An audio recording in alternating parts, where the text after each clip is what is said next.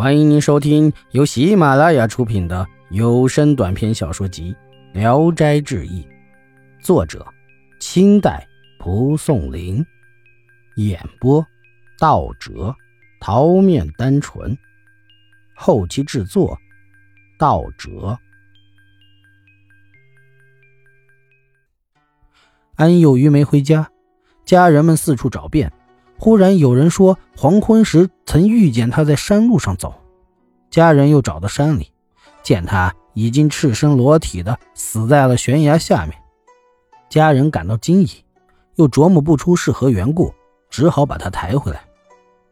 全家人正围着他伤心哀哭，忽然就见一个年轻女子从大门外一路嚎啕大哭着进来吊丧，趴在安生的尸体上，呼天抢地的痛哭起来。天啊，天啊！怎么糊涂到这个地步啊！直哭到嗓音嘶哑，才收住泪，向家中人们说：“千万别急着收敛，停尸七天再说。”众人不知这是何人，正要问他，他也不搭理，含泪反身出门去了。家人招呼挽留他，他连头也不回。家人紧跟着出去，已经无影无踪了。大家疑心他是神仙下凡，赶紧按照他的嘱咐去办理。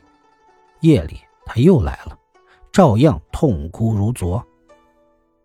到了第七夜，安幼鱼忽然醒过来，翻了个身，呻吟起来。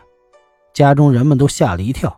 这时女子又来了，安生一见是花姑子，相对呜呜的痛哭起来。安生挥挥手，让众人退出去。花姑子拿出一把青草，煎了一身药汤，就着床头给安生喝下去。一会儿，他就能说话了。他长叹了一声，说：“唉，杀我的是你，救活我的也是你。”于是把那天晚上的遭遇述说了一遍。花姑子说：“这是蛇精冒充我，你前一次迷路时看见的灯光便是这东西。”安生说。你怎么竟然能让人起死回生呢？莫非真是神仙吗？花姑子说：“早就想告诉您，又怕吓着您。您五年前是不是曾在华山路上从猎人手中买下一批獐子放了？”安幼鱼一想，是啊，有这回事儿。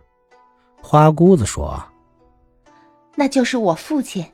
上次他说大恩，就是指这件事。”您那天晚上已经转生到西村王主正家了。我和父亲赶到阎王面前告状，起初阎王还不受理，是我父亲提出情愿毁了自己多年修炼的道业，替你去死，哀求了七天才得到恩准。今天咱俩还能见面，实在是万幸。可是您虽然活了过来，必定瘫痪，须得蛇血兑上酒，病才会好。安生一听，恨得咬牙切齿，又愁没有办法把蛇捉住。花姑子说：“这也不难，不过多杀生命会连累我百年不能得到升天罢了。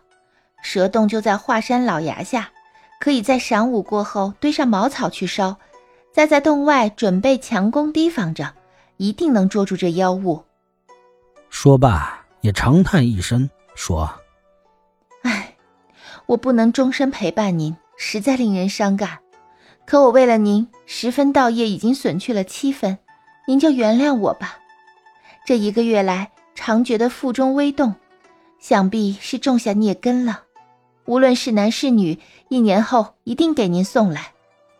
说着，又流下泪来，告辞而去。安幼鱼一夜醒来，果然觉得下半截身子就像死了一样。用手挠挠，毫无痛痒，就把花姑子的话告诉家人们。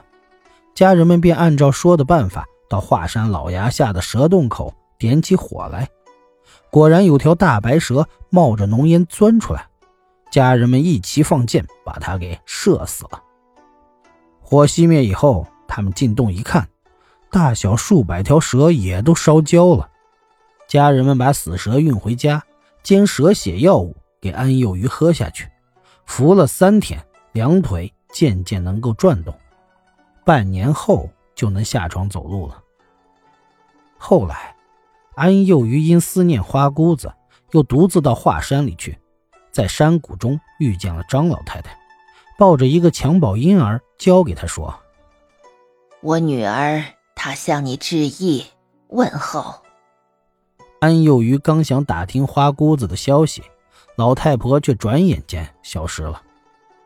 安幼鱼把小被褥打开一看，是个男孩，急忙抱回家来抚养，终身没再娶妻。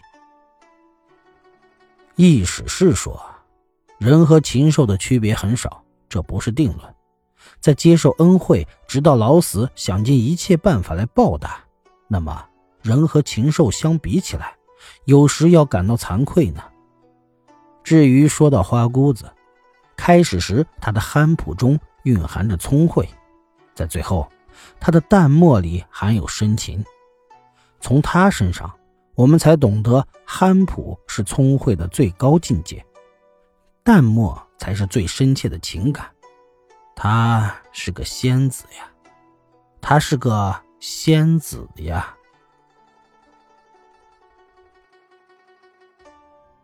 本集演播到此结束，谢谢大家的收听。喜欢请点赞、评论、订阅一下。